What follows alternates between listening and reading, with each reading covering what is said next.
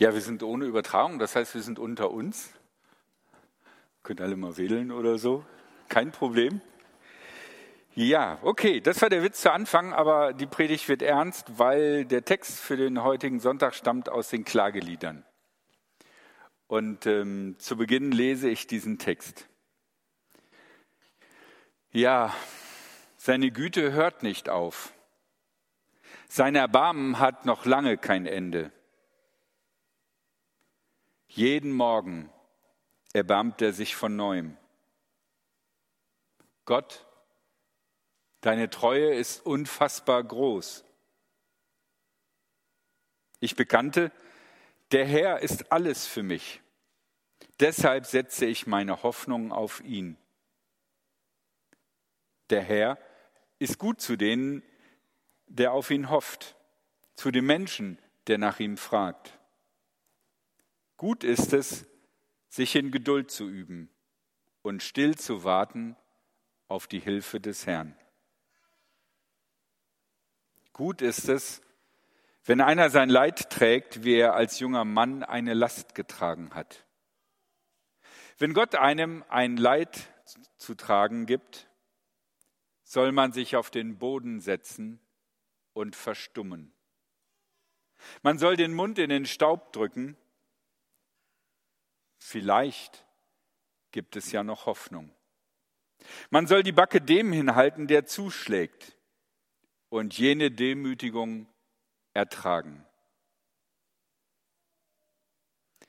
Wenn der Herr einen Menschen verstößt, dann verstößt er ihn nicht für immer. Auch wenn er straft, erbarmt er sich wieder. Unfassbar groß ist seine Güte. Drei Dinge möchte ich euch auf den Weg geben. Und das erste, um diesen Klagetext ein bisschen zu verstehen, ist es vielleicht hilfreich, ein bisschen über den Kontext zu wissen. Deswegen zuerst ein paar Anmerkungen über den historischen Kontext. In den meisten Bibeln steht Klagelieder des Jeremias. Und es gibt auch eine historische und auch eine theologische Nähe zwischen diesen Texten der Klagelieder und zu Jeremia. Aber es ist nicht eindeutig so, dass Jeremia der Verfasser dieser Texte ist. Ursprünglich haben, hat dieses Buch einfach nur Klagelieder oder genauer gesagt Totengesänge geheißen. Und das Buch besteht aus fünf Totengesängen, die alphabetisch aufgebaut sind. Und wenn du einmal ganz kurz den hebräischen Text anzeigst,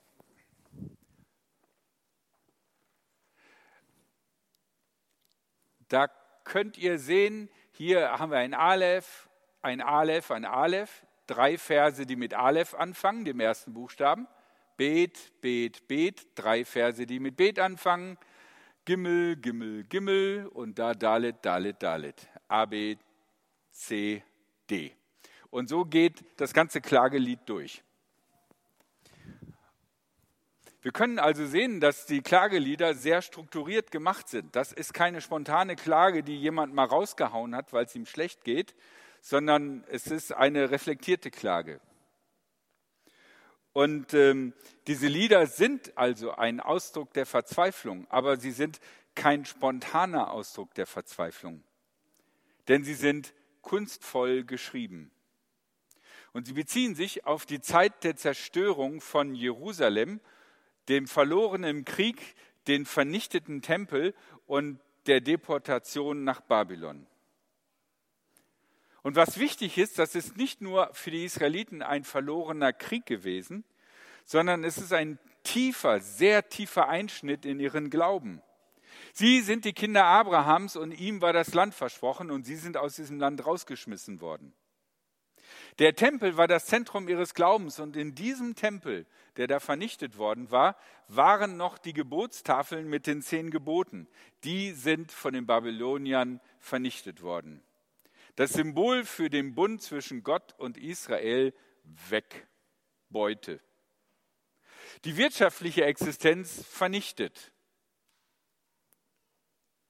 Die religiöse Existenz total in Frage gestellt das ist die Situation, in der diese Klagelieder hineinsprechen.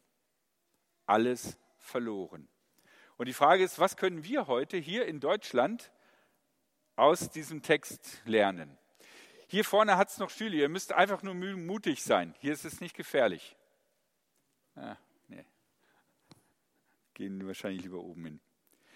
Der erste Gedanke ist, es gibt einen guten Grund zur Klage.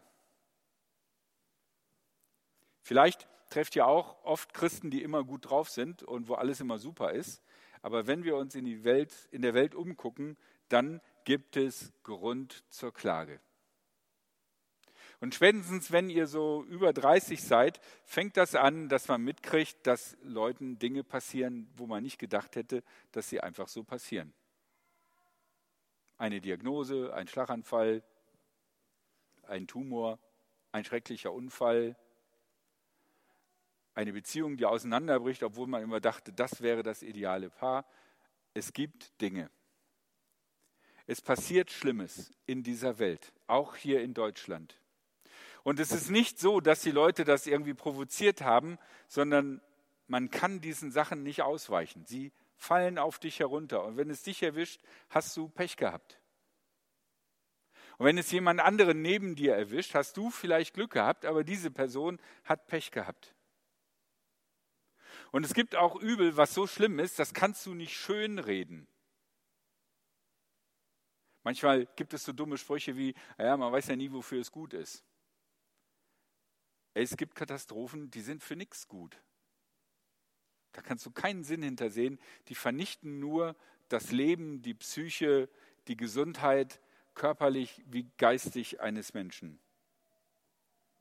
Und was soll man machen, wenn man in so eine Situation kommt, wenn man vielleicht direkt selber betroffen ist oder so nah dran steht, dass es einen selber auch mit umhaut.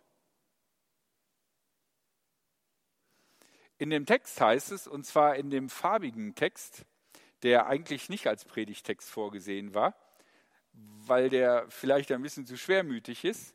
In diesem Text heißt es, gut ist es, wenn einer sein Leid trägt wie er als junger Mann eine Last getragen hat. Wenn uns das Leid trifft, müssen wir es tragen. Und wenn hier steht, wie ein junger Mann eine Last getragen hat, wird ganz deutlich, das ist anstrengend, das ist harte Arbeit. Und wen eine persönliche Katastrophe erwischt hat, der weiß, dass das harte Arbeit ist. Zum Beispiel sagt man ja auch, Trauerarbeit.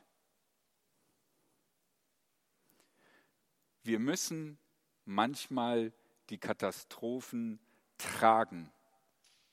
Wir können sie nicht wegdiskutieren, nicht wegbeten, nicht wieder gut machen, sondern manchmal bleibt uns nichts anderes übrig, als sie zu tragen. Wenn Gott einem ein Leid zu tragen gibt, soll man sich auf den Boden setzen und verstummen. Manchmal versuchen wir noch zu reden, obwohl wir eigentlich gar nichts Sinnvolles mehr zu sagen haben. Und wenn uns nichts mehr Schlaues einfällt zu einer Katastrophe, dann sollte man einfach mal den Mund halten.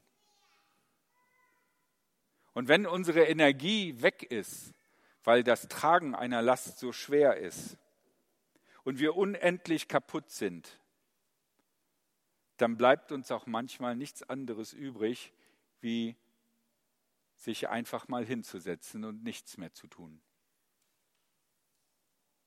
Und wenn ich eine dabei stehende Person bin, die für jemanden anderen da sein will, dann kann es auch gut sein, wenn man einfach mal den Mund hält und sich einfach nur dazusetzt. Man soll die Backe dem hinhalten, der zuschlägt und jede Demütigung ertragen. Das ist natürlich besonders aus dem Kontext der Situation, dass die Israeliten von den Babyloniern besiegt und erobert worden waren und deportiert worden waren. Jetzt in Babylon als ein versprengter Haufen gegen das riesige babylonische Imperium anzukämpfen und da irgendwelche Terrorakte zu machen, bringt gar nichts. Die Babylonier haben die Macht, Das einzige Sinnvolle, was du machen kannst, ist, wenn sie dich zwingen, diese Sklavenarbeit oder jene Sklavenarbeit zu machen, musst du es halt machen. In unserer Situation würde ich diesen Satz so interpretieren, es macht auch gar keinen Sinn, gegen Trauer anzukämpfen, sondern wenn ich voll Trauer bin, dann ist es einfach okay und richtig, sich dieser Trauer hinzugeben und zu sagen, ja, mein Herz ist zerrissen. Ich bin fertig, ich bin am Ende. Die Welt macht keinen Sinn mehr. Mein Lebenskonzept macht keinen Sinn mehr. Mein Glaube, so wie ich ihn bisher geglaubt habe, macht keinen Sinn mehr. Sondern es gibt Situationen, wo wir uns dieser Trauer ausliefern müssen und sagen müssen, ja, ich habe verloren. Irgendeine Art von Macht, die mich fertig gemacht hat, hat gewonnen. Das klingt jetzt sehr hoffnungslos. Aber ich glaube, die erste Phase der Trauer ist auch so. Wenn man erstmal begreift, was einem passiert ist, was da geschehen ist, dann ist erstmal die erste Phase der Trauer überwältigend. Und es bleibt einem nicht mehr viel zu tun.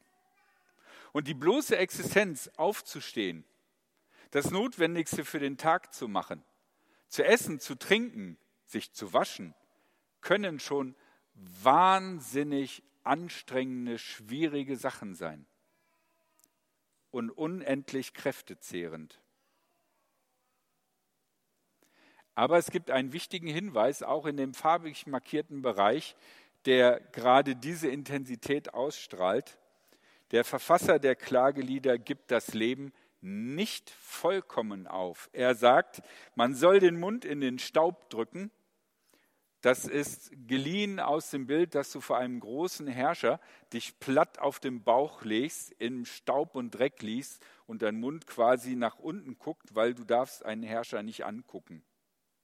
Das ist eine Beleidigung. Wenn du als Drecklümmel, der verloren hast, meinst, du dürftest den Herrscher angucken und dann ist sein Gesicht streng nach unten und dann, ja, wir nennen das, äh, einer breißt ins Gras. Man soll den, Staub, den Mund nicht in den, man soll den Mund in den Staub drücken. Vielleicht gibt es noch Hoffnung. Auch wenn man tatsächlich mit dem Mund im Staub liegt. Manchmal klagen wir nicht, sondern wir motzen. Was ist der Unterschied zwischen Klagen und Motzen? Ich möchte das so beschreiben. Motzen ist, wenn wir denken, eigentlich steht es uns zu, dass unser Leben super und toll ist und das Leben, das Schicksal oder Gott schuldet uns was.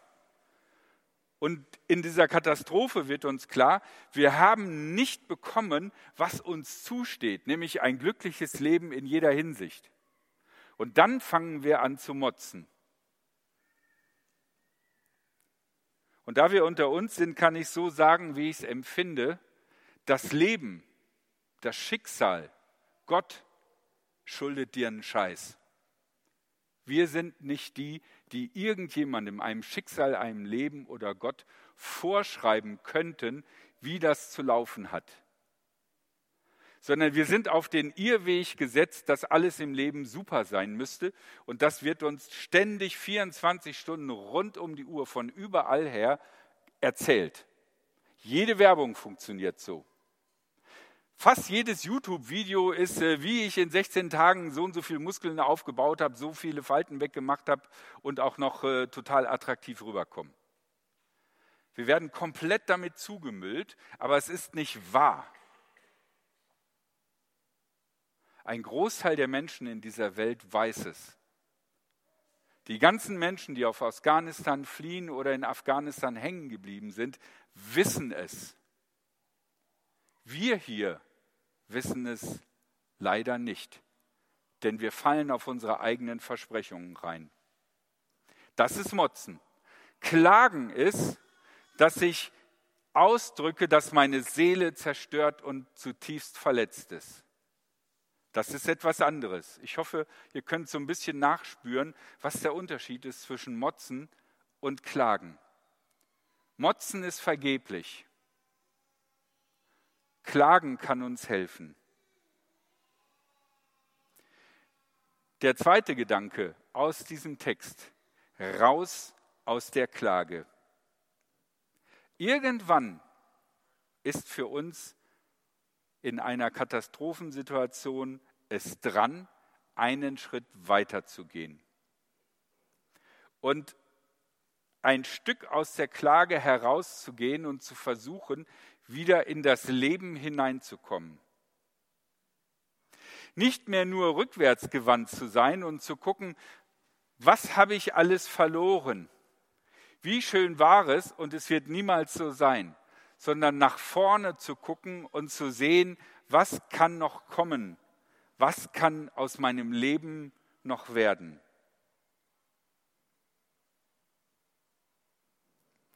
Die Klagelieder sehen den Untergang Jerusalems als aktives, als aktives Handeln Gottes an. Und drüben in Babylon fragen sie sich, wie ist das jetzt mit unserer Geschichte? War es das? Und sie sagen, ja, seine Güte hört nicht auf. Sein Erbarmen hat noch lange kein Ende. Hier also kündigt sich an, es gibt noch Hoffnung. Keine große, glühende Zukunftsvision, sondern jeden Morgen erbarmt er sich von neuem. Der Schritt aus der Klage heraus ist ein Schritt für einen einzigen Tag, diesen Tag, heute. Heute will ich sehen, was bis heute Abend noch möglich ist. So wie es, ich weiß es nur vom Hören sagen, es bei den anonymen Alkoholikern ist, wo man sagt, es geht nicht darum, nie mehr Alkohol zu trinken, sondern heute. Heute ist der Tag, wo du keinen Alkohol trinkst. Morgen ist was anderes. Oder Jesus sagt das zum Beispiel in der Bergpredigt. Macht euch also keine Sorgen um den kommenden Tag. Der wird schon für sich selber sorgen. Es reicht, dass jeder Tag seine eigenen Schwierigkeiten hat.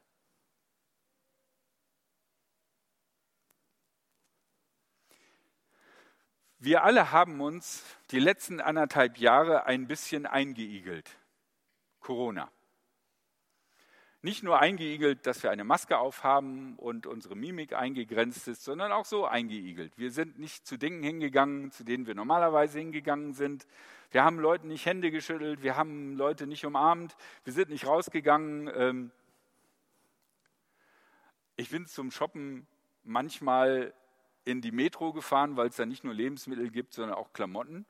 Und du auf einmal hast du das Gefühl, voll krass da einkaufen zu gehen irgendwie. Ähm, ja, es ist traurig, aber so ist das irgendwie, ne? weil so doll ist die Auswahl in der Metro auch nicht. Ne? Aber du kannst auch gleichzeitig dir nur Fernseher angucken, auch wenn du kein Geld dafür hast. Ähm, wir, wir alle haben irgendwie uns eingeigelt und zurückgeschraubt. Und das hat nach anderthalb Jahren uns verändert. Ich zuck manchmal zusammen, wenn Leute so auf mich zukommen, weil ich denke, ah, nicht so nah. Oder wenn ich Filme sehe und denke, boah, die sitzen aber echt eng beieinander. Obwohl es natürlich vor Corona war. Wir haben uns verändert, so wie Klage uns verändert. Klage und Trauer hüllt uns auch ein und verengt auch unseren Blick.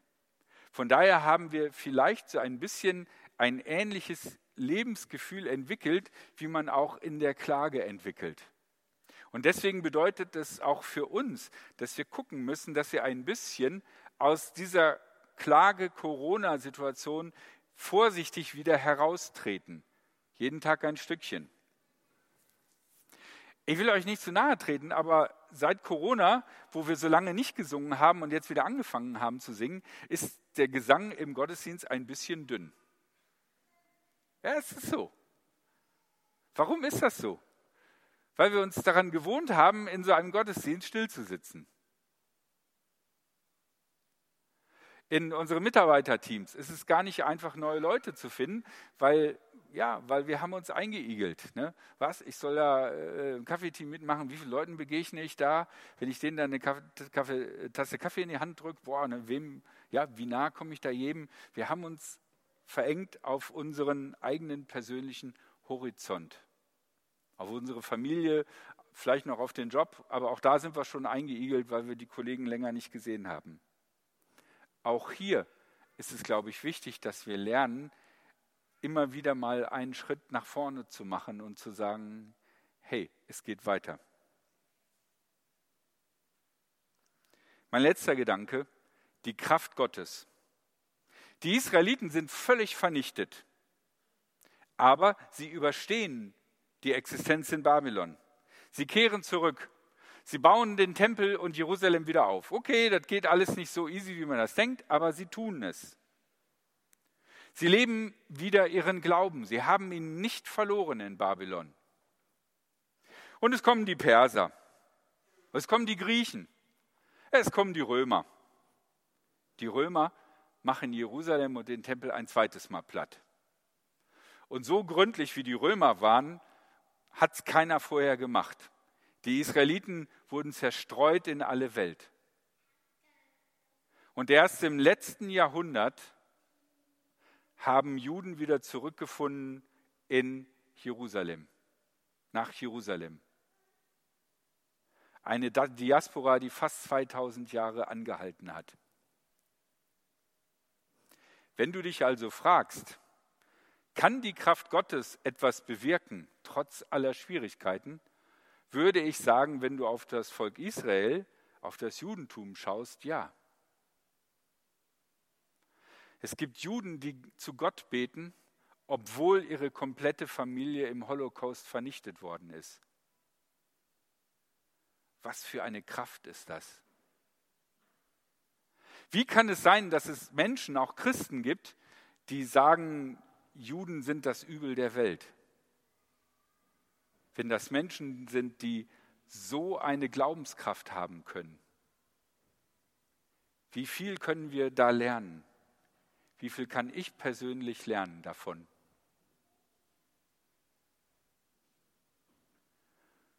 Und so wie wir jeden Tag schaffen müssen in schwierigsten Situationen, wenn wir dort hineingeraten, so kann uns Gott auch jeden Tag dieser Tage seine Kraft geben. Zum Klagen, zum Hoffen und zum neu aus dem Trauergehäuse herauszugehen und wieder ins Leben zu gehen. Amen. Ich möchte noch ein Gebet sprechen. Jesus, du kennst unsere Herzen und du weißt, wer von uns von Trauer und Klage betroffen ist, direkt oder indirekt. Auf wen gerade die Katastrophe heruntergerechnet ist wer damit hadert, was ihm selbst oder Menschen, die nahestehen, passiert ist. Ich möchte dich bitten, dass du, Jesus, diesen Menschen nahe bist. Und dass sie spüren, dass du, Jesus, verstehst, worum es geht. Dass du kein Sprücheklopfer bist, sondern der, dessen Wundmale auch sichtbar waren, als er auferstanden war. Amen. Oh Mann, das war eine entsetzlich lange Predigt. Entschuldigung. Wir werden heute Weihnacht, äh, Weihnachten, oh, jetzt bin ich echt durch. Wir werden heute Abend mal feiern. Gut, dass wir nicht im Internet sind. Das wäre ja sowas von peinlich, ey. Wir werden heute Abend mal feiern. Und äh, das unter Corona-Bedingungen, deswegen werde ich jetzt ganz kurz erklären, wie das funktioniert. Also, das Brot und der Traubensaft sind natürlich Corona-gemäß äh, bearbeitet worden, mit Maske und das Brot mit Handschuhen geschnitten und steht da jetzt sicher da hinten in der Ecke. Und äh, wenn es ausgeteilt wird, wird es so sein, dass die Menschen, die das austeilen, mit Pinzette machen und äh, mit Handschuhen und äh, mit Maske auf. So, wir müssen dadurch zu euch durchdringen können. Und es ist gut zu wissen, wer Abendmahl machen, mitmachen möchte oder nicht. Deswegen bitten wir euch, dann aufzustehen. Es gibt eine Stelle in der Liturgie, nämlich die, wo die Einsetzungsworte kommen. Da bitte ich euch alle aufzustehen. Und wenn es dann an die Austeilung geht und ihr Abendmahl bekommen möchtet, bleibt bitte stehen. Und wenn ihr nicht am Abendmahl teilnehmen wollt, dann setzt euch bitte wieder hin. Und wenn ihr Abendmahl bekommen habt und nur noch den Becher in der Hand habt, dann setzt euch auch einfach wieder hin. Nachdem alles ausgeteilt worden ist, werden wir auch wieder mit den Tabletts herumgehen und werden euch äh, die, die, die Kelche wieder abnehmen. Also keine Panik, dass ihr mit dem Kelch nach Hause gehen müsst. Das Zweite ist, es gibt das Abendmahl, aber es gibt auch die Möglichkeit für persönliches Gebet. Wenn ihr ein Anliegen habt, wo ihr gerne mit jemand anders gemeinsam für beten wollt, dann sind heute der Klaus und die Nele für euch bereit. Und unter, auf der anderen Seite, wo die Paulussaal-Empore ist, auf der rechten Seite, also da, ist eine Tür, da steht auch Gebetsteam dran. Dort könnt ihr hingehen und dann beten die gemeinsam mit euch. Falls diese Tür zugeschlossen ist, also einfach nur zugemacht ist, dann ist dort gerade jemand am Beten, da müsst ihr einfach Geduld haben. Ihr könnt sehr gerne jetzt gleich schon, wenn wir zum Abendmahl aufstehen, einfach rausgehen, dann seid ihr einigermaßen unauffällig. Oder aber ihr könnt das auch gerne nach dem Abendmahl machen. Das ist eure persönliche Entscheidung. Nur wenn ihr wirklich etwas habt, was euch drückt, nehmt das nicht alleine mit nach Hause, sondern äh, bringt das mit äh, Klaus und Nele gemeinsam vor Gott. Habe ich was Wichtiges vergessen oder war das so okay? Okay, dann singen wir jetzt ein Lied und dieses Lied erzählt etwas davon, dass wir darauf vertrauen, dass Jesus als guter Hirte letzten Endes auch in schwierigen Zeiten für uns sorgt. Das heißt, wunderbarer Hirt.